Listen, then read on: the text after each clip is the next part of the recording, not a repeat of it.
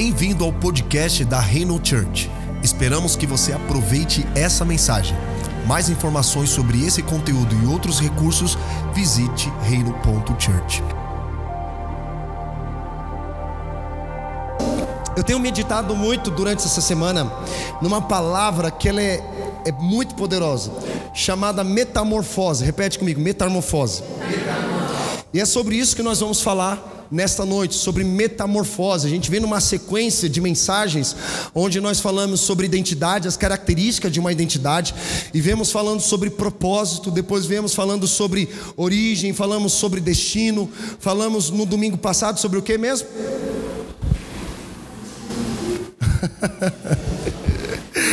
Irmãos, falamos sobre Tiago. Falamos sobre mente dividida, sobre um coração dobre. Ah, pastor.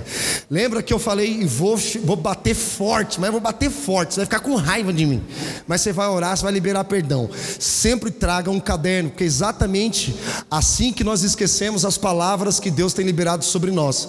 A gente tem uma, uma memória muito curta, a gente não consegue utilizar a capacidade máxima do nosso cérebro. Então, quando nós escrevemos, quando nós ouvimos, nós absorvemos ali um pouco pouquinho da mensagem, mas quando nós escrevemos, passamos a absorver mais a, a mensagem, e quando nós ouvimos, escrevemos e falamos, nós conseguimos absorver ainda mais a mensagem. Então, eu, como pastor, eu tenho falado para que isso seja uma cultura da comunidade, trazer sempre um caderno, uma caneta, escrever aquilo que está sendo liberado para você não esquecer, porque a mensagem ela serve como um devocional seu durante a semana. Para que durante a semana você continue meditando na palavra e não esqueça. Sabe aquele momento que você não tem pastor do teu lado, que você não tem alguém do teu lado, mas você lembra da palavra, naquele momento difícil, você acessa aquela palavra que te fortalece naquele momento que você está precisando. Eu não sei se isso acontece com você, mas comigo acontece direto. Quando Satanás vem na minha mente colocando algo para me fazer derrubar, eu sempre acesso a palavra declarada que Deus diz a meu respeito. Diga ao fraco que eu sou forte. Deus diz que eu sou forte, mesmo sendo fraco, porque Deus se aperfeiçoa em minha fraqueza. Então eu acesso a palavra, porque meditação na palavra, leitura na palavra me faz acessar as promessas que Deus já liberou sobre a minha vida. O problema é quando nós queremos sempre vir ao culto e receber uma promessa nova de Deus, quando na verdade nós não estamos nem vivendo a promessa que Deus já liberou liberou há 10 anos atrás sobre o nosso respeito. Esse é um problema. Então, como pastor, eu preciso chegar junto. Você gostando ou não, é minha responsabilidade levar você cada vez mais aos pés de Jesus. Glória a Deus. E nós precisamos ser amantes da palavra. Precisamos ser apaixonados pela presença. E a palavra, ela é maior do que qualquer coisa que existe nesse lugar aqui. É maior do que o louvor, é maior do que o pregador, é maior do que maior do que qualquer coisa aqui. A atenção total é a palavra de Deus. E a palavra de Deus, ela deve ser meditada não apenas no domingo, mas durante a semana. Então, nós vamos entrar aqui nesse assunto e aí eu vou pedir para que os irmãos se Anote, puxa pastor, eu não trouxe o caderno, eu estou ramelando.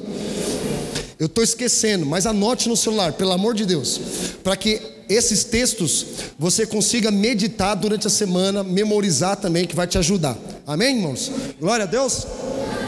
Você pode ficar com raiva de mim. Meu compromisso não é com você, meu compromisso é com a palavra de Deus. Aleluia. Glória a Deus. Então, vamos Vamos anotar aí três. Eu queria que vocês anotassem só dois versículos e um nós vamos abrir, tá? O primeiro versículo que você vai abrir é Mateus capítulo 17, versículo 1, 3. Esse você vai anotar. Mateus capítulo 17, verso 1 ao 3. O segundo versículo que você vai anotar é Marcos capítulo 9, verso 2 ao 4.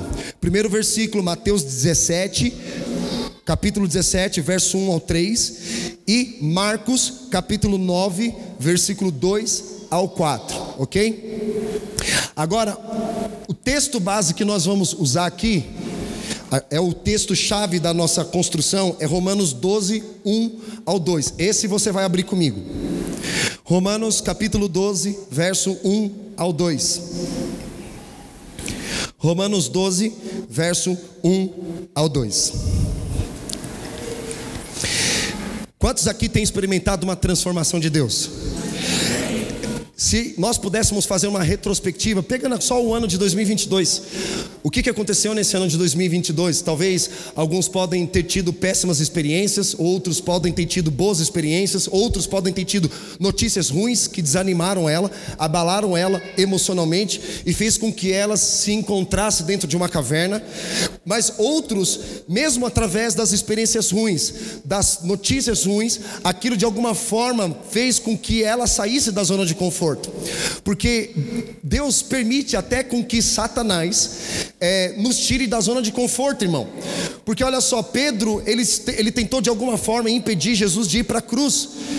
Só que Jesus estava tão convicto de quem ele era, que ele usou aquele problema e canalizou para ele cumprir com o destino dele. Então tudo depende da forma como você vai enxergar as circunstâncias ao teu redor. Não é à toa que Paulo, ao dizer que é, nós passamos por uma renovação dia após dia, por mais que o exterior se corrompa, o, o meu interior se renova dia após dia. O que, que, ele quer dizer com isso, irmão? Que os, o, as circunstâncias do lado de fora não podem influenciar aquilo que você carrega do lado de dentro, amém? Então, quem você é vai definir aquilo que você faz.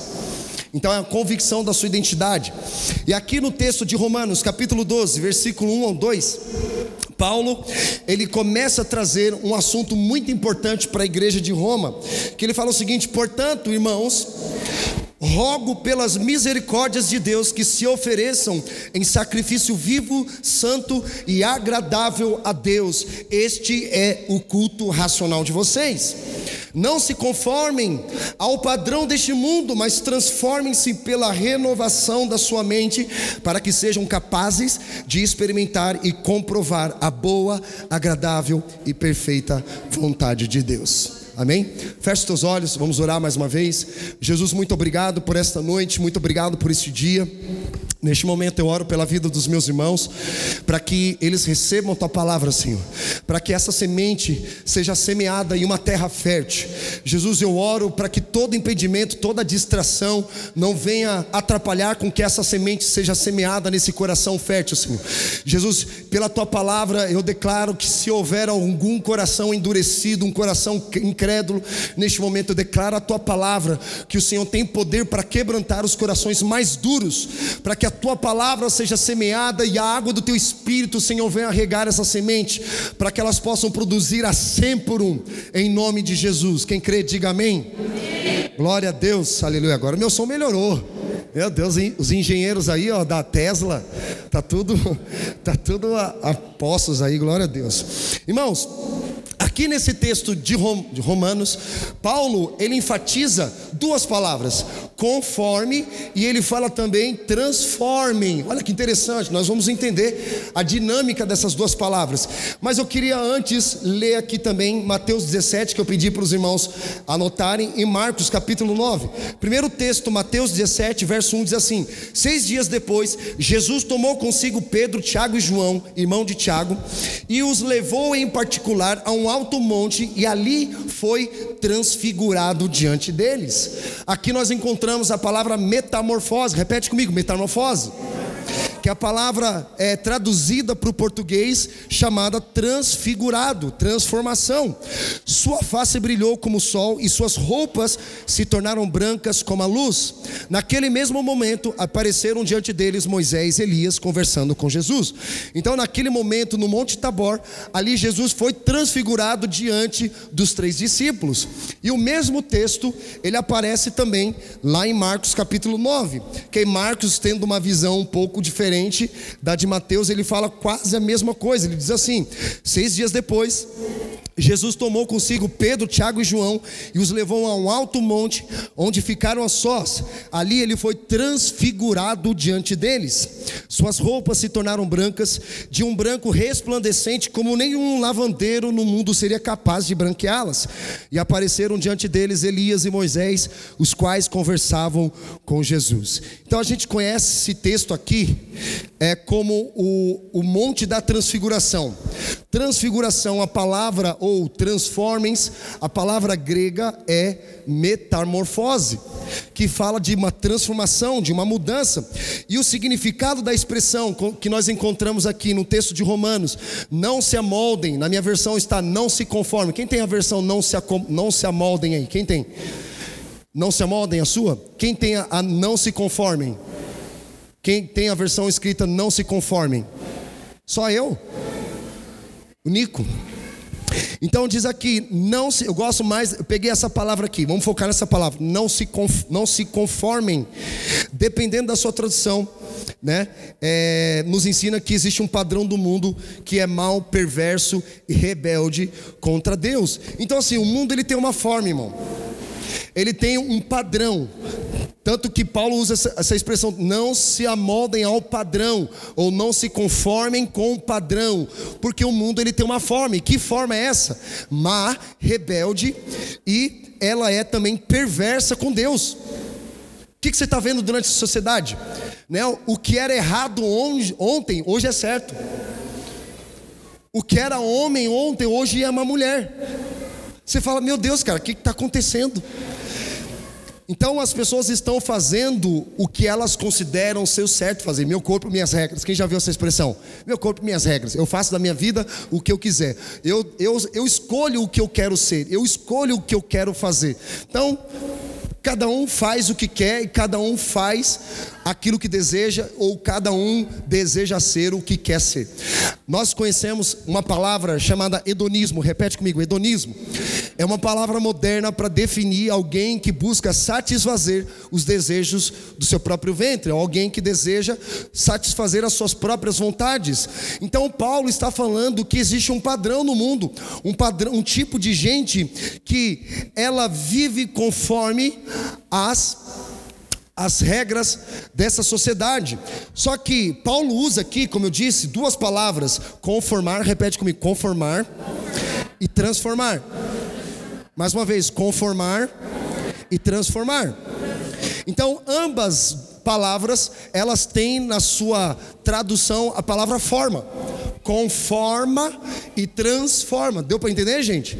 Conforma e transforma. Só que na língua portuguesa a gente encontra essa palavra forma apenas. Porém, na língua grega nós encontramos duas expressões que traduzem a palavra forma, que é a palavra morfê, repete comigo, morfê, esquema. Morfê, esquema. A palavra que Paulo usa quando ele diz não se conformem com este padrão, ele está usando a palavra esquema. É um tipo de forma que muda de acordo com as circunstâncias. Lembra que nós estamos falando nessa sequência de mensagens? As pessoas que são movidas pelos seus próprios interesses, movidas pelos seus sentimentos, elas começam algo, já desistem na primeira, no primeiro desafio, ou seja, ela muda conforme as circunstâncias. Ela muda conforme as questões exteriores. Por exemplo, como que uma pessoa lida com fracasso, por exemplo, com sucesso? Tanto uma pessoa que não busca a renovação da mente, quando ela lida com sucesso, está tudo bem. Assim como alguém que, que busca re, re, renovar a mente, ambos lidam com sucesso, com alegria. Agora, o que diferencia uma pessoa da outra é como ela lida com fracasso. Aqui está a questão: que muita gente muda, tipo um camaleão, de acordo com aquilo que favorece ela. Se não favorecer ela, ela fica muito mal. Se não as coisas, se as coisas não conspirarem ao favor dela, ela não se sente no caminho certo. Então, o que é um tipo de gente que muda de pensamento rapidamente, que muda de comportamento rapidamente? A única coisa que você precisa mudar, meu irmão, rapidamente é contra o pecado. Não tem problema nenhum você mudar de pensamento rápido com relação ao pecado. O problema é que existe um tipo de gente que ela muda frequentemente de pensamento, de comportamento, de sentimento, de relacionamento, de igreja. Quando ela não encontra uma igreja que seja de acordo com os gostos dela, o gosto do freguês, ah não, parede preta não gosto. Eu vou para outra igreja que não tem parede preta. Ah, gostei de uma igreja que tem um tambor no púlpito. Então é um tipo de gente que ela busca um tipo de comunidade de acordo com os gostos dela. Ela muda frequentemente. Então, a palavra que Paulo fala aqui, não se conforme, ele está dizendo, não seja como esse tipo de gente que sempre fica mudando de acordo com as circunstâncias. Não se conformem com eles.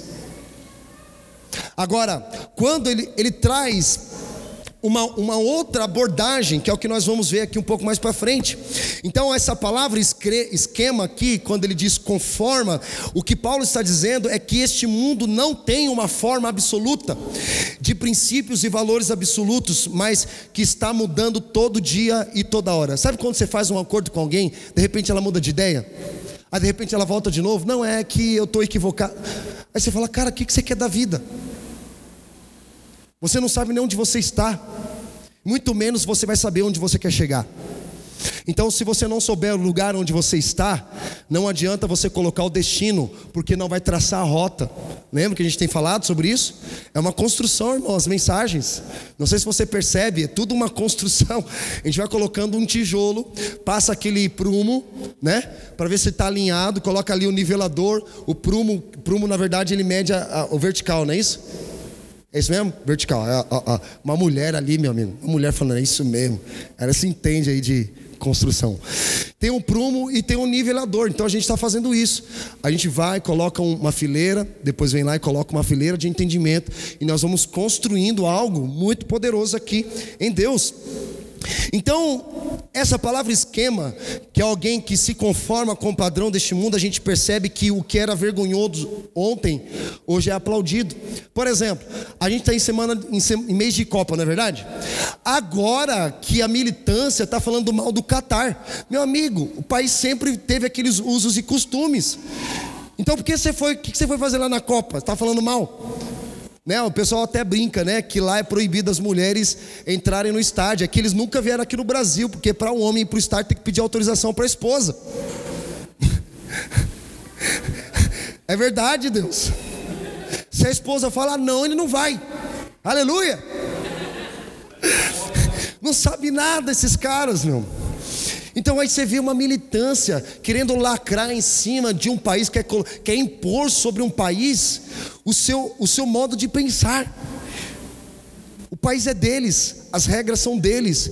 Aí alguém comenta: é, mas você, o cristianismo lá é proibido. Que seja, mas é o país dos caras. A gente sabe que a gente quebra isso através de oração, de pregação, não é através da imposição, da lacração. Então a gente vive uma sociedade hoje que a militância quer lacrar em cima de tudo. Só que querem levar as pessoas a se conformar com esse padrão deles, que não são os princípios de Deus. Então, o que era aplaudido, o que era errado ontem, hoje está sendo aplaudido, meus irmãos. Literalmente aplaudido. Então a gente vê que esse mundo ele vive debaixo de uma ditadura que chama-se relativismo. Repete comigo: relativismo. O que, que é o relativismo? É um tipo de gente que não está afirmado numa verdade absoluta. É tudo é relativo. Tudo, ah, depende.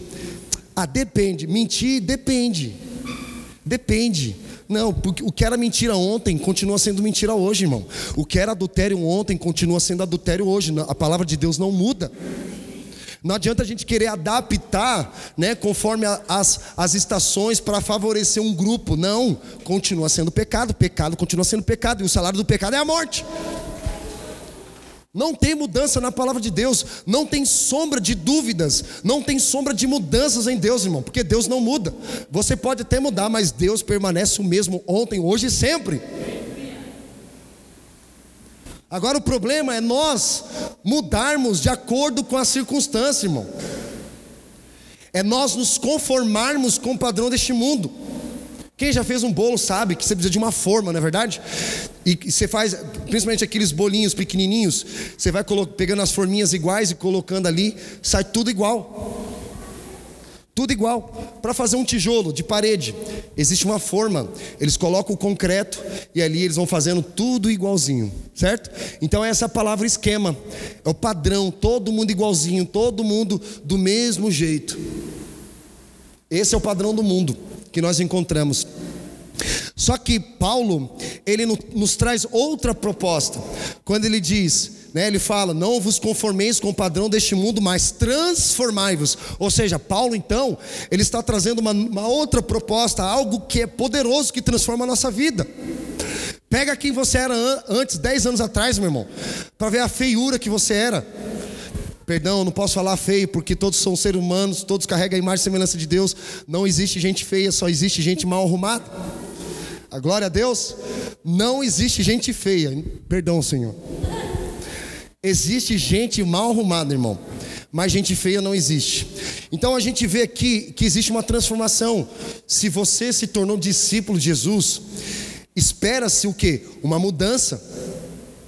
Só que agora Paulo, ao usar a palavra transformação, ele não usa a palavra esquema, que é alguém que muda todo dia, toda hora. Ele usa a palavra morfê. Repete comigo, morfê.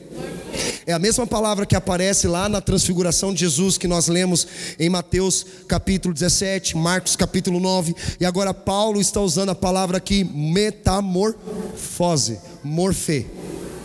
Ou seja, é uma transformação de alguém que ela não muda de acordo com as circunstâncias exteriores, porque ela sabe o que ela carrega.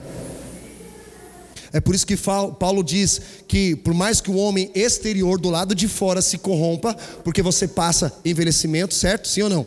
Você envelhece, você sente dores, você sofre, você tem aflições, as circunstâncias ao seu redor muitas vezes não estão favorecendo você, mas a palavra de Deus diz que todas as coisas cooperam para o bem daqueles que amam a Deus. Então ele está dizendo que as circunstâncias exteriores não afetam o interior. Presta atenção. O homem exterior se corrompe, mas o homem interior se renova dia após dia. Percebe que é um tipo de gente que não se move pelos sentimentos, não se move pelas opiniões das pessoas, muito menos pelas suas próprias opiniões, mas ela se move pelo que a palavra diz ao respeito dela. Esse é o tipo de gente que Deus está procurando. Deus está à procura de novos Davis, meus irmãos, de novas Ruths, de João Batistas dessas gerações, que são um tipo de gente que tem uma plena convicção de quem ela é, a plena convicção do propósito, a plena convicção do destino dela, sabe exatamente quem ela é, o que ela faz e onde ela quer chegar, amém? Então, é a palavra metamorfose. Quem já viu a transformação de uma, de uma lagartixa, lagartixa não, de um lagarto para um, uma borboleta? Quem já viu no na sua casa tem? Acompanhou? Acompanhou? Olha aí, acompanhou todo dia, ó, ficou observando. Gente, é incrível. As, eu tava com as crianças, a gente colocou lá no YouTube, aí mostra lá o lagarto, que é feio pra caramba, um bichinho feio. Nossa. Aí você vê lá, né? Ela andando, de repente ela para e começa a ela começa a criar um casulo ali, e aí fica um tempo dentro daquele casulo.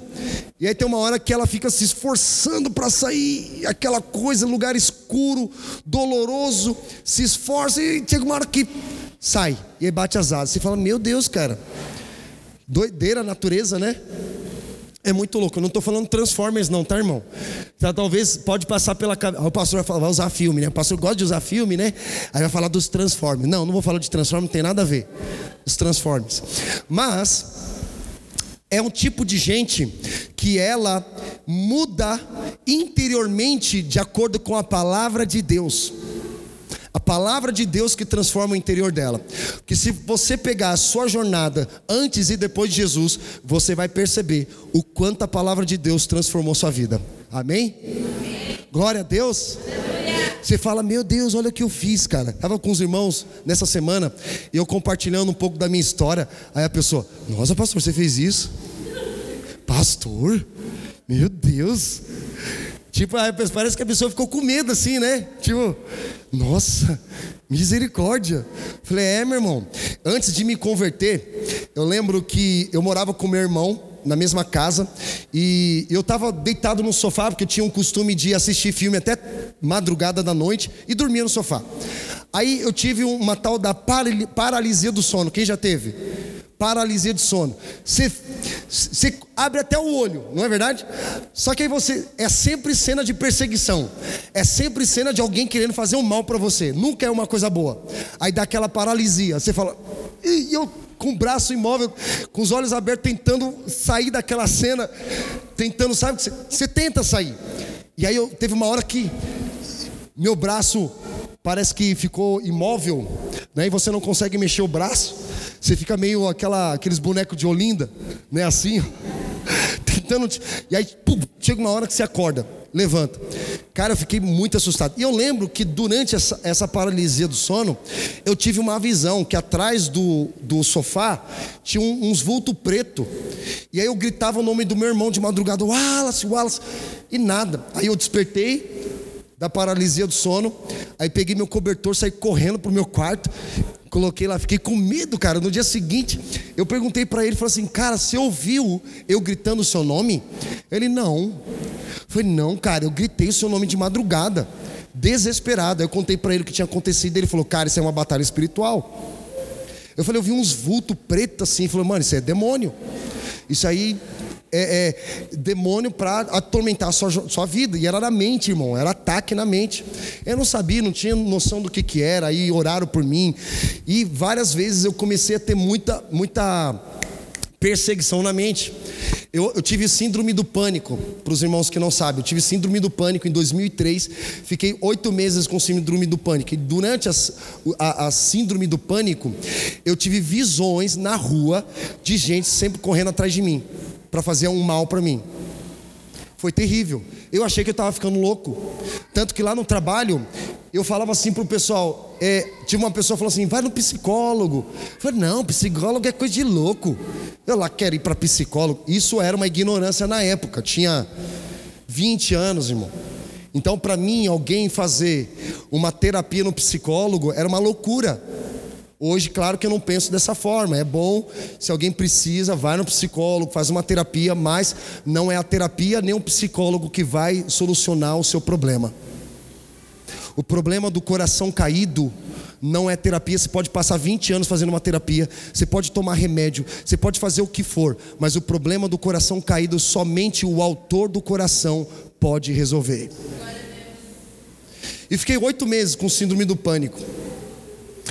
E eu lembro que eu fiz um voto com Deus nessa época. Nem entendia nada assim de coisa, mas eu fiz um voto. Falei, Deus, se o Senhor existe, o Senhor vai me curar. E irmão, curou. Nunca mais eu tive síndrome do pânico. Agora, ataque na mente toda hora. Ansiedade vem constantemente, preocupação constantemente. Aí é a questão da sua convicção, certo, Rony? Glória a Deus convicção da sua identidade, quem você é. Então, quando você. Hoje, eu tenho entendimento. Eu sei quando eu estou sendo atacado. E qual é a minha posição? Orar. Me revestir da armadura do Espírito. Porque eu sei quem eu sou. Eu sei de onde Deus me tirou. Eu sei o que Deus fez na minha jornada. Eu sei porque eu estou aqui. Porque houve sempre uma transformação diária dentro de mim. Amém? Amém. Então, é uma transformação diária.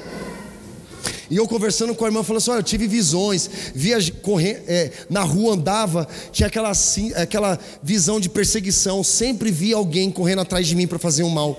Eu entrava correndo em casa. Teve uma vez que eu tava, tinha 12 anos de idade, é, eu tinha visto uma pessoa que tinha me assaltado no ônibus. Olha que doideira, irmão. Eu tive uma visão de alguém que tinha me assaltado no ônibus e eu fiquei com aquela visão na cabeça. E aí eu sempre achava que alguém ia fazer um mal comigo, que essa pessoa que me assaltou estava atrás de mim. E aí eu sempre vi alguém atrás de mim. Só que eu vi que anos depois eu percebi que isso era espiritual. Isso só foi liberto através da palavra. Eu compartilhando com os irmãos, falei: "Nossa, pastor, você passou por isso?" Falei: "Já". Eu sei o que é isso. Eu sei o que é ser atacado na mente, eu sei o que é ser atacado no coração. Eu sei o que é ser movido por um sentimento. Eu sei o que é ser movido pela fé. Eu sei o que é ser movido pela palavra. Eu já estive num lugar ruim, como também já estou num lugar bom. E nesse lugar que você está, não brinque, porque é exatamente desse lugar que o diabo quer tirar você. Então ele não vai descansar, porque o diabo não tira férias, irmão. Em todo instante, ele vai querer roubar a sua identidade, roubar o seu propósito, roubar a sua alegria, roubar a sua paz, justamente para que você fique como diz o texto, conformado com o padrão deste mundo. Porque Satanás, irmãos, eles não, ele não vai tirar toda a sua energia de uma vez por todas.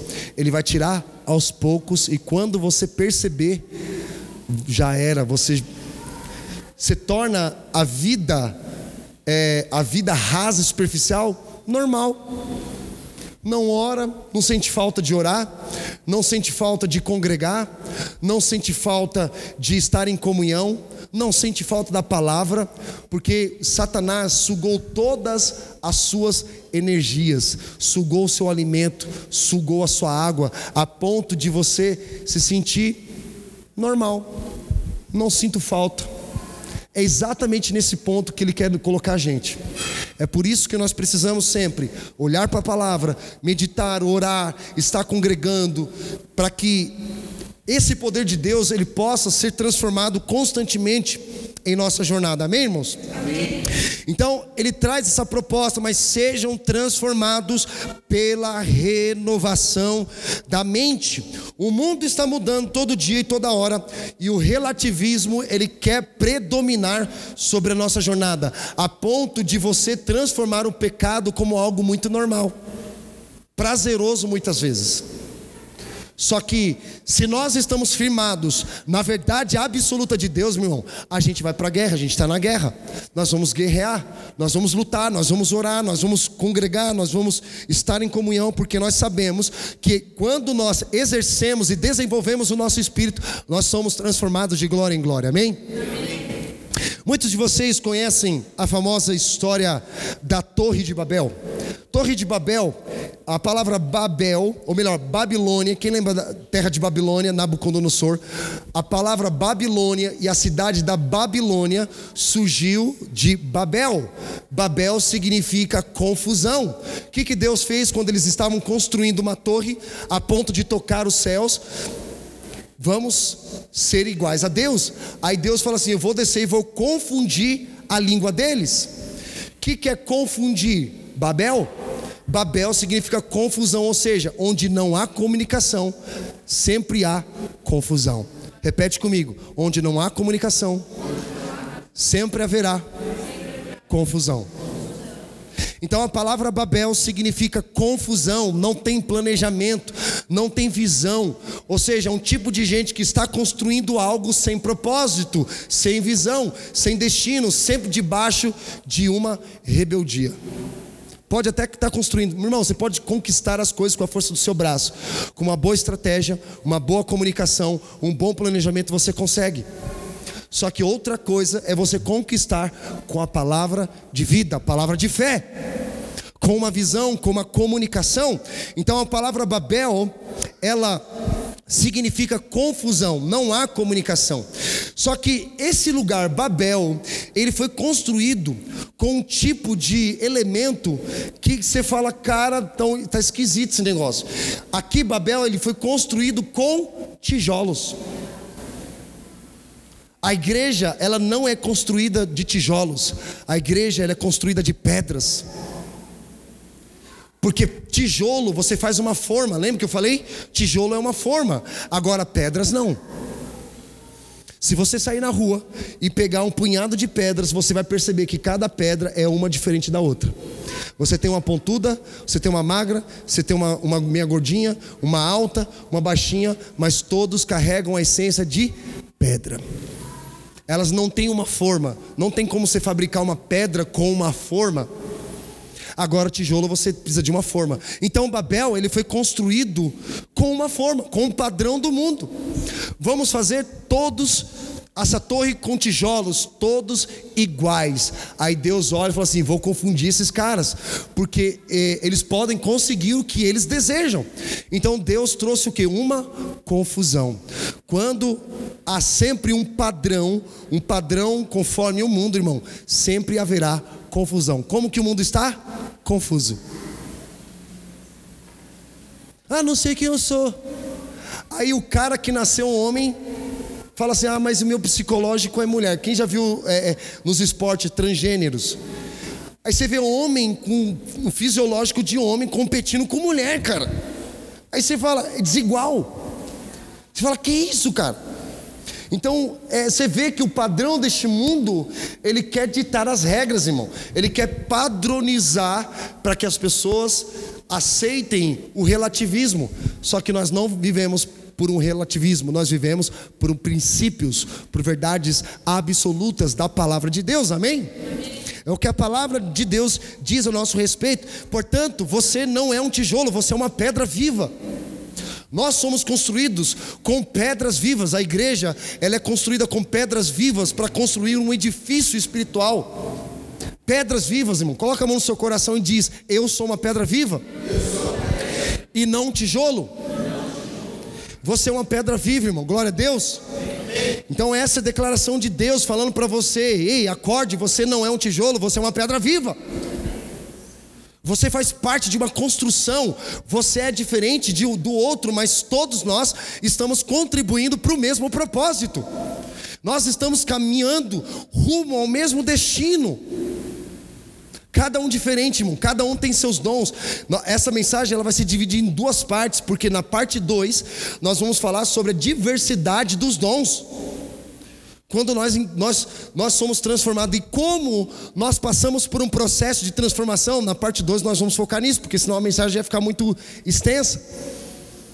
Então, aqui, as Escrituras nos ensinam que Deus deseja não apenas melhorar você, irmão, mas nos ensina que Deus deseja transformar você. Por exemplo, quando nós casamos com o nosso cônjuge, casamento não é para fazer a pessoa feliz. Casamento não é para melhorar a sua vida, mas casamento é para transformar a sua vida, para que haja re, re, rendição. Que haja rendição, que haja é, uma transformação. Quando alguém fala, ah, eu vou casar porque eu quero ser feliz. Não, Jesus não morreu na cruz para te fazer feliz. Jesus morreu na cruz para te transformar. Porque a morte de, de Cristo na cruz é explicada no casamento, irmão. Porque o homem deve amar a sua esposa como Cristo amou a sua igreja. Como? Fazendo feliz?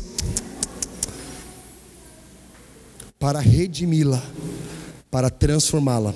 É isso que Jesus fez por nós na cruz. Não foi para melhorar a sua vida. Porque eu lembro, não sei se foi assim na sua jornada, mas eu lembro que quando eu me converti, eu achei que tudo ia melhorar. Só que estava tudo piorando. O Rony é testemunha. Eu falei, meu Deus, cara. Me convenceram, estava falando para os irmãos hoje de manhã na aula de mordomia, me convenceram a pegar um, um carro que eu tinha na época, um Celta preto, né, Rony? Você lembra, Rony? Um Celta preto, me convenceram que era para eu dar de dízimo. E eu dei, porque falaram que Deus ia me abençoar, que Deus ia me prosperar. Aí eu dei. Aí passou uma semana, nada do dinheiro. Duas semanas e eu era embalado pela música, né? Restitui. Eu quero de volta o que é meu. Sara-me. E eu, mano, eu chorava, eu chorava. O Rony que cantava, hein? Era o Rony que ministrava. Eu, oh, Deus, eu quero de volta o que é meu. Eu dei meu carro, agora o Senhor tem que fazer por mim. E tal, o Senhor tem que me abençoar. O Senhor tem que me prosperar. Eu dei o único bem que eu tinha que me sobrou. Porque, irmão, para mim era vergonhoso. Eu ganhava muito dinheiro. Com 21 anos de idade, de repente eu perdi tudo. E aí era vergonhoso porque não tinha dinheiro nem para andar de ônibus eu tinha que depender de dinheiro de emprestado dos irmãos. Olha que vergonha. É vergonhoso, sim ou não? Você tem que depender do outro. É vergonhoso. Mas é em uma fase da nossa vida a gente tem que passar por isso. Para quebrar o nosso orgulho. Que sim, vai lá e pede para o fulano. Não, Deus, né? Eu, eu sou o cara. Não, vai lá e pede para ele. Engole o seu orgulho, vai lá e fala que você está precisando.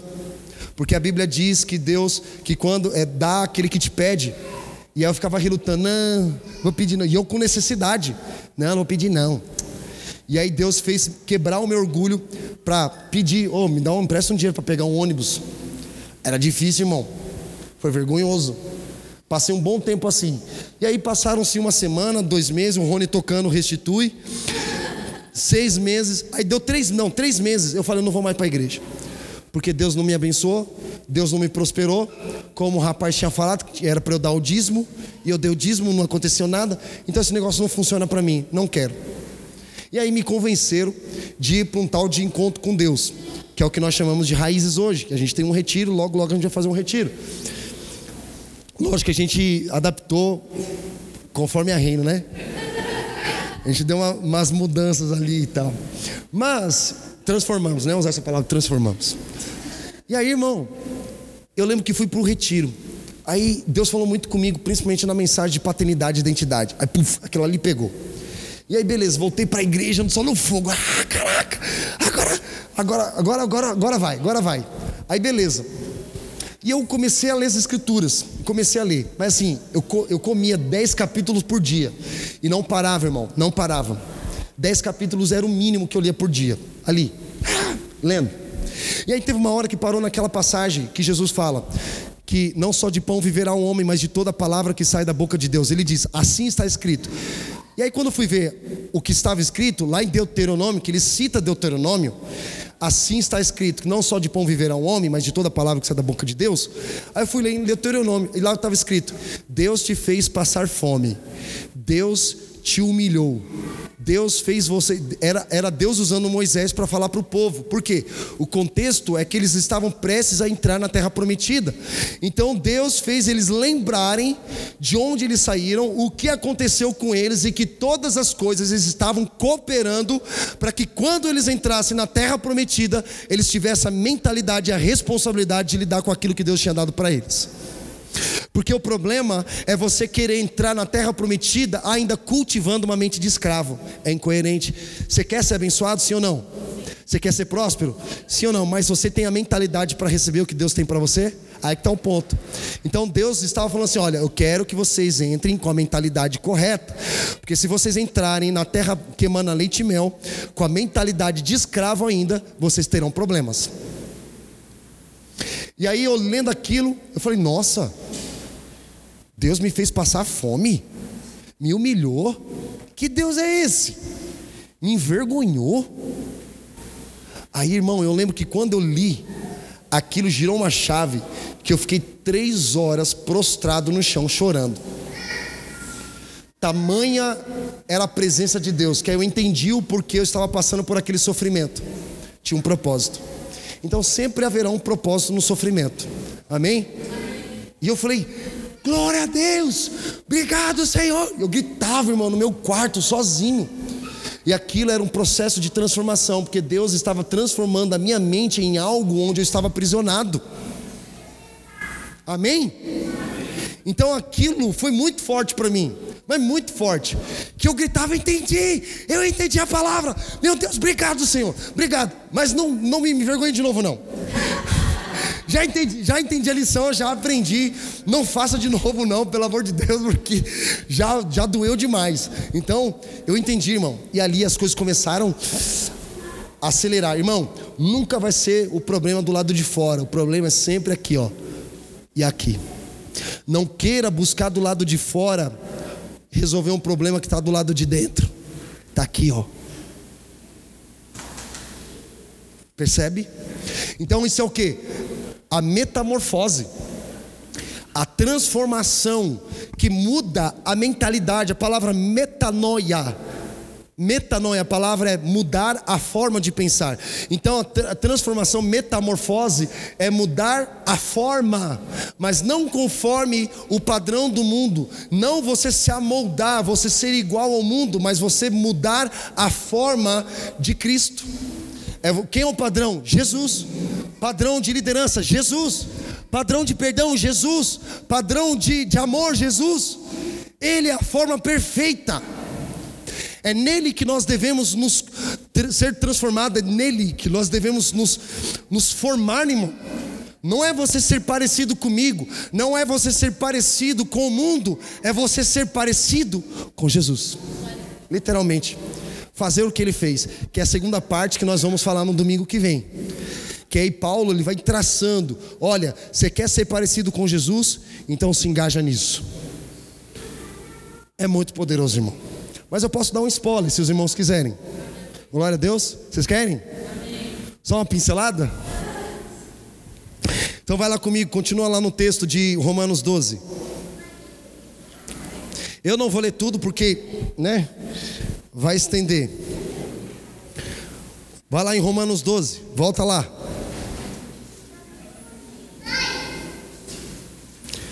Romanos 12. Nós lemos versículo 1 e 2, né? Aí no versículo 3, ele já começa a falar sobre os passos práticos para nós nos tornarmos parecidos com Jesus. Ele vai falando por isso, pela graça que me foi dada, digo a todos vocês: ninguém tenha de si mesmo um conceito mais elevado do que do que deve ter. Ou seja, ele está dizendo: ei, não seja orgulhoso, não seja superior. O que, que é o orgulhoso? Não é o, o cara, por exemplo, você quer ser mais bonito, sim ou não? Sim. Você quer ser, ter mais dinheiro, sim ou não? Sim. Você quer ser mais inteligente? Sim, mas onde que está a raiz do orgulho? Não é ser, ser inteligente, não é ser mais bonito, não é ser mais rico, mas o orgulho é você ser mais bonito, mais inteligente e mais rico do que o outro. Você sempre quer ser melhor do que o outro. Isso é a raiz do orgulho. Isso é o orgulho. Então ele está dizendo: ei, não seja, não busque ser melhor do que o outro, mas ao contrário, tenha um conceito equilibrado de que, acordo com a medida da fé que Deus lhe concedeu, assim como cada um de nós tem um corpo com muitos membros e esses membros não exercem todas, todos a mesma função, ele está dizendo que existe, cada um tem um dom específico. Cada um tem uma habilidade específica dada pelo Espírito. E a gente tem que se contentar com aquilo que Deus nos deu, irmão. Porque às vezes você se esquece daquilo que Deus te deu e quer, e quer fazer o que o outro está fazendo. Deus te colocou, colocou algo nas tuas mãos. E você entende que Deus colocou na tua mão? Aí, ah, pastor, não sei, então vai buscar saber. Vai buscar saber o que, quais são os seus dons, quais são as habilidades que Deus te deu, qual é o seu ministério no corpo. E vai desenvolver. Tem gente que sabe que quer, mas não desenvolve. Fica ali, paralisado, correndo igual um cachorro atrás do rabo. Está em movimento, mas não sai do lugar. É uma sensação horrível. Ele vai dizendo: Assim também em Cristo nós, que somos muitos, formamos um corpo e cada membro está ligado a todos os outros, temos diferentes dons de acordo com a graça que nos foi dada, se alguém tem um dom de profetizar, use na proporção da sua fé. Se o seu dom é servir, sirva. Olha o que ele está dizendo, irmão. São dons. Deus distribui dons para a igreja. E cada um precisa entender qual é o seu dom. Tem gente que tem um dom de servir, tem gente que tem um dom de profetizar, tem um dom, tem gente que tem um dom da generosidade, tem, um, tem gente que você fala, meu, esse cara não é amarrado por, por uma avareza. O cara é generoso. Então tem gente assim. E ele vai continuando falando sobre né, as práticas para sermos transformados conforme a imagem e semelhança de Jesus. Então, essa palavra transformação, voltando lá, que essa palavra transformação, ela nos leva a sermos parecidos com Jesus. Se aquilo que você faz, se aquilo que você fala, não te leva a ser parecido com Jesus, você precisa questionar os seus sentimentos, os seus pensamentos. Você fala, cara, aquilo que eu falei me, me faz me tornar parecido com Jesus. Confessei um pecado para os irmãos hoje de manhã. Nessa semana, peguei o carro do Natan emprestado, né, porque eu precisava resolver algumas coisas da igreja. E aí, fazendo aquela curva ali da, da a, do retorno da Praça do Taboão para pegar a BR, sabe? E aí eu estava com o Theo no banco de trás e estava retornando. Aí de repente um cara força a entrada na frente do carro sem dar seta. E aí como você fica? Você fala, oh, que bênção. Mas é um abençoado, que maravilha que ele fez. É isso que você faria? Irmão, ele mostrou o dedo do meio para mim. E o Theo estava. Aí, aí sabe quando você está pistola, você sai do Espírito, você fala assim, Espírito Santo, dá licença, que agora eu que vou resolver. Aí você expulsa o Espírito Santo, aí é você, carne pura, né? Aí você abaixa o vidro, tchum, baixou o vidro. Aí eu dei um gritão, irmão, enchi o pulmão. Seu B-U-R-R-O. Eu, uh, aí aparece, né? Hashtag aqui em cima, né? Hashtag arroba. E o Theo falou assim: pai, que feio. Ele falou assim: pai, você precisa pedir perdão para Deus. Que feio, pai. Gente, eu fiquei envergonhado. Eu fiquei envergonhado. Aí na hora veio aquele. Uh, quando você peca, como você se sente bem? Se sente constrangido, envergonhado, com medo, culpado. Aí o Theo falou assim: pai, que feio. Eu, Theo, quieto, eu estou envergonhado aqui. Aí eu, ele falou assim: pai, você não vai pedir perdão para Deus, não? Falou, vou, filho, agora. Aí eu, Deus, me perdoa. Eu, eu desci da cruz, expulsei o Espírito Santo e dei mau exemplo para o meu filho. Aí beleza, passou o dia, me senti bem, aliviado. Obrigado, Senhor, porque o Senhor perdoa. Aí voltei para casa, chegou a noite, e aí a gente tem um costume de orar. E agora eu estou começando a, a, falar o seguinte para eles. Então, o dia passou, vamos, vamos quem, quem cometeu pecado hoje? Aí, beleza, o Theo. Aí, pai, eu dei uma joelhada sem querer na Elis. Aí o Joaquim, e você, Joaquim? É. Aí ele coçou. Eu desobedeci meu pai. Aí o Theo, e você, pai, não vai confessar teu pecado, não? Eu falei, Theo, foi de manhã, já pedi perdão para Deus. Ele, não. A gente está confessando o pecado aqui e você vai ter que confessar o teu também, porque eu lembro, viu?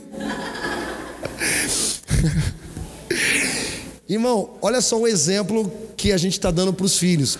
Olha, olha só como isso se reverteu em algo bom, porque ele viu que eu pequei, mas na mesma velocidade que eu pequei, ele percebeu que eu me senti muito mal.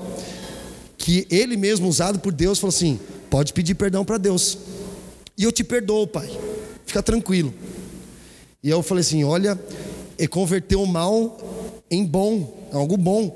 E ele viu um exemplo que assim que todos nós vamos pecar, na mesma velocidade que nós pecarmos, nós também devemos nos arrepender. E é esse o exemplo que eu dei para ele na hora. E ele percebeu isso, uma criança de seis anos. Então isso faz parte de um processo, irmão, processo de metamorfose, um processo de transformação na nossa jornada. Então, é, a, reno, a transformação que Paulo nos propõe aqui, ela vem pela renovação da nossa mente. Então ele diz: a transformação, mudar a forma de pensar, metanoia, a metamorfose, mudar a forma, vem pela renovação da vossa mente. Olha que interessante isso. E a palavra renovação, ela significa restauração. Repete comigo: restauração. restauração. Repete: renovação, renovação. Restauração. restauração. Então, foi um processo de restauração. Um exemplo simples que eu contei aqui, meu e do Theo, foi um processo de restauração, irmão, na hora. Porque eu não sou esse tipo de pessoa. Eu não sou. Nós, quando nos tornamos uma nova criatura, você se tornou um santo, irmão. Você não é mais um pecador, você se torna um santo que peca. Só que a, a natureza do pecado não, mais, não faz mais parte do seu DNA. Amém? Não faz mais parte, porque quando você peca, você sente. Ah, que ruim, cara. Você sente algo dentro de você que você fala, cara, eu tenho que pôr isso para fora, porque isso não, não pertence ao meu DNA não faz parte de mim, não faz parte da minha natureza. Então, nessa hora, a renovação ela gera o que? Uma restauração, ela restaura ao padrão original. Original. Aí, irmãos, eu fiquei pensando nessa palavra restauração. E sabe o que me veio? A imagem de restaurar uma casa, reformar uma casa. Quem já reformou casa? Aqui. Quem já? Levanta a mão, pode levantar. Todo mundo, né, irmão? Se não reformou, você viu algum tipo de reforma, certo? Irmão, reforma dá trabalho. Reforma gasta dinheiro, reforma gasta energia, não é verdade? E aí você fala, caramba, meu, reforma. Né? Em casa lá tem umas paredes para pintar, inclusive, né, os seus irmãos homens quiserem dar uma força, né? Lixei a parede, passei lá a fita, já três meses está lá para eu pintar e a Erika me cobrando toda hora. Vai pintar a parede ou não vai? Vai pintar ou não vai? Homem, né, irmão? Homem é complicado, né? Orem por mim. Então, assim, a reforma, a gente passa, a reforma gasta tempo, energia, dinheiro e até dons, irmãos. Agora, o problema, assim como eu dei o exemplo errado e mal, é quando você se acostuma com o problema. Por exemplo, a lâmpada queimou e fica lá queimada. Um mês, dois meses, três meses. Quem guarda panela dentro do fogão aqui? Você sabia que é errado? Panela se guarda no armário. Se guarda num negócio pendurado, porque também os caras de segurança falam que é errado guardar panela dentro do fogão. Olha, utilidade pública. Os programas da Globo de manhã, né? Quem, de casa. Quem, quem aqui, irmão, tem gente, tem gente que quando o shampoo está acabando, coloca água. Eita glória! E aí eu tentava entender essa química da minha mãe quando eu era criança. Ela, o shampoo acabava, ela enchia de água, chacoalhava. Ela falou: Meu filho, estou multiplicando, vai dar para mais uns dois meses aqui ainda. Não é? Minha mãe, cara, comprava aquele extrato de tomate. Aí assim, espremia no máximo para sair tudo. Aí sabe o que ela fazia? Ela colocava água, chacoalhava, ela falava: tem que render mais. Percebe? Então a gente começa a se acostumar. A gente se, começa a se acostumar com coisas, meu amigo, que não faz, não faz mais sentido. A Erika vive falando para mim, para eu jogar uns negócios fora. Ela, aí eu falo, não, irmão, isso, é, não, amor, isso aqui, isso aqui é lembrança. Quando eu era criança, isso aqui é. E ela joga fora, joga fora. E eu, apegado com as coisas antigas, velhas, irmão, a gente fica apegado, está preso em coisas antigas e velhas que a gente não vai usar mais. A gente tem dificuldade de largar, de abandonar. Sabe aquela cartinha de namorado que você recebeu, você guardou, está lá com você ainda? Ah, é de recordação. Irmão, rasga, joga fora e queima. Ah, ganhei um anelzinho de um antigo namoradinho, de uma namorada. Ah, é recordação. Se for ouro, meu irmão, vai lá, derrete e manda fazer outra aliança. Não joga fora, pelo amor de Deus. Agora, se for bijuteria, meu amigo, joga fora. Então você percebe que a gente, a, a, a gente se acostuma com as coisas que você fala, cara, não tem mais utilidade. Então a reforma é isso. A reforma ela custa. Você precisa trocar uma lâmpada, comprar outra. Você precisa comprar um outro shampoo. Não fica colocando água no, no shampoo. Acabou, acabou, meu irmão. Acabou, acabou. Se tá lá, você enche o shampoo de água, chacoalha. Não, estou multiplicando. Minha mãe era malabarista. Afinal, né? A gente veio da periferia e a gente sabe o valor de cada coisa. Então minha mãe multiplicava as coisas. Tinha pouquinho shampoo, colocava água, chacoalhava, dá para uns, uns dois meses ainda para usar. Mas você percebe que a gente se acostuma com coisas que você fala, cara, não, a parede que está ali, precisa lixar, está lá parada dois, três meses, a lâmpada que queimou, precisa trocar, então é reforma. E aí a gente não faz isso porque reforma custa, irmão. Reforma custa tempo, custa energia, custa é, dinheiro, custa dom. E a gente não quer pôr a mão na massa. Percebe? A gente não quer. Tem, tem engenheiros aí, arquitetos, que eles falam o seguinte: pode derrubar tudo. Não, mas eu coloquei isso aqui. Não, pode derrubar tudo, que é melhor você derrubar tudo do que você reformar isso daí. Tem coisas na nossa vida que a gente tem que derrubar tudo, irmão. Começar do zero. Então isso faz parte da renovação, a restauração. Assim como nós reformamos a nossa casa, irmão, nós precisamos renovar a nossa mente. Tem coisa na tua mente que é para você jogar fora. Você se acostumou. Tá ali. Tem coisa na tua mente que era para você se desfazer, mas tá ali. Ah, porque isso aqui me lembra. Ah, joga fora. Joga fora, irmão. Não tem serventia nenhuma. Tem uns treinos em casa lá, eu tô criando, tô pedindo, sério, irmão. Eu, eu tô orando, Deus me dá coragem para jogar uns negócios fora. Porque tem uns negócios que eu gosto. Mas eu fico lembrando, ah, porque isso aqui me lembra tal coisa. Joga fora. Eu fui para Israel em 2008. Pela graça de Deus, a gente vai fazer uma caravana da igreja um dia. Em nome de Jesus. Eu só estou esperando o momento certo. Irmão, eu fui em 2008. O Rony lembra, né, Rony? Escrevi até uma cartinha pro Rony lá de Jerusalém. Tem até hoje. Não tem, Rony? Tem. cartão postal, trouxe pro Rony. Aí, irmão, eu lembro que eu visitei os lugares santos lá. Eu peguei a pedra, umas pedras que ficam no lago, lago da Galileia. Eu peguei umas flores que tinha no, no, no Monte das Bem-aventuranças. Eu guardei papiros, eu guardei tudo numa caixa. Por quê? Um memorial. É bom você ter um memorial para te lembrar algo que foi muito bom. Então, aquilo que te traz uma boa lembrança, que é algo que você fala, cara, isso aqui é um memorial, guarde. Mas tem coisa, meu irmão, você tem que jogar fora. Literalmente. E a gente precisa de coragem de Davi para jogar algumas coisas fora. Isso faz parte da renovação da mente. Amém? Amém. Glória a Deus. Então nós vamos sair daqui com essa convicção. Deus, o Espírito Santo vai começar a mostrar algumas coisas para vocês do que vocês precisam desfazer, do que vocês precisam jogar fora. Glória a Deus. Agora, um outro ponto que eu observei, irmão, é que a, a gente reforma morando dentro. Eu moro numa casa que eu tenho que fazer reforma morando nela. Se você tem muitos recursos financeiros, você pode alugar um apartamento, você pode alugar uma pousada enquanto sua casa está reformando, mas eu sei que essa não é a condição da maioria de nós. E na maioria das vezes a gente tem que reformar a casa morando dentro dela. E a gente tem que tampar as coisas para não ficar as poeiras, vai lixar a parede. Aí tem que cobrir tudo, né? Faz sujeira, faz buraco, faz barulho. E você tem que estar tá dentro. Então, da mesma forma como nós passamos por uma renovação, você não tem como sair desse lugar e ir para outro lugar. Você tem que reformar morando dentro da casa. Ou seja, o Espírito Santo trazendo uma reforma dentro de você no lugar onde você está. Vai ter sujeira, vai ter barulho, vai ter. Você fala, você vai falando, hum, você quer sair dali, mas não tem como você sair dali. E aí Deus fala: pode ficar aí, que eu vou fazer essa reforma, você morando dentro dela ainda. E aí vai tirar você da zona de conforto. Porque no fundo, no fundo, a gente queria estar num hotel enquanto a nossa casa estivesse reformando, né? Aí eu quero ficar na casa do outro. Aí Deus fala: não, a tua vida é a tua vida.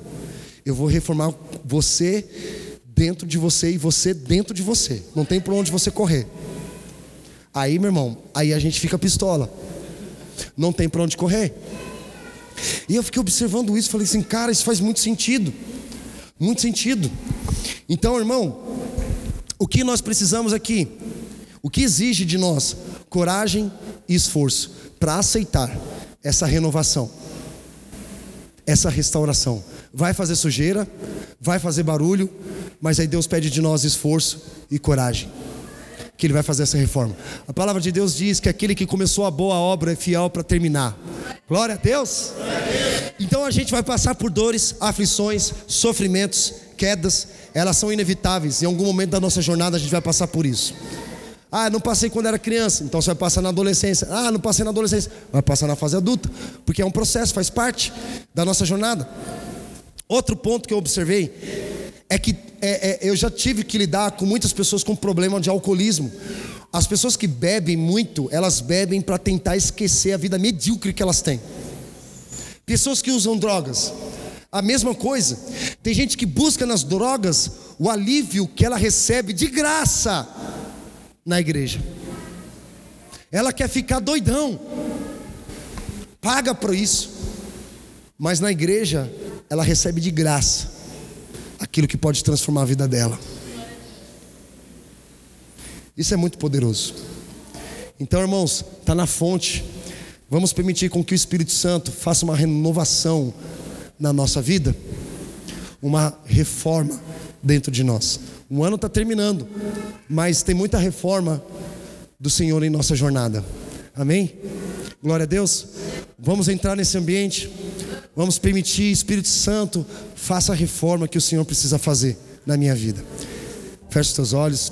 Pedir para que os irmãos do louvor. Agradecemos você por ouvir mais uma mensagem da Reino Church. Para conhecer mais sobre nós ou contribuir para que mais pessoas sejam alcançadas, clique no link que está na descrição desse podcast.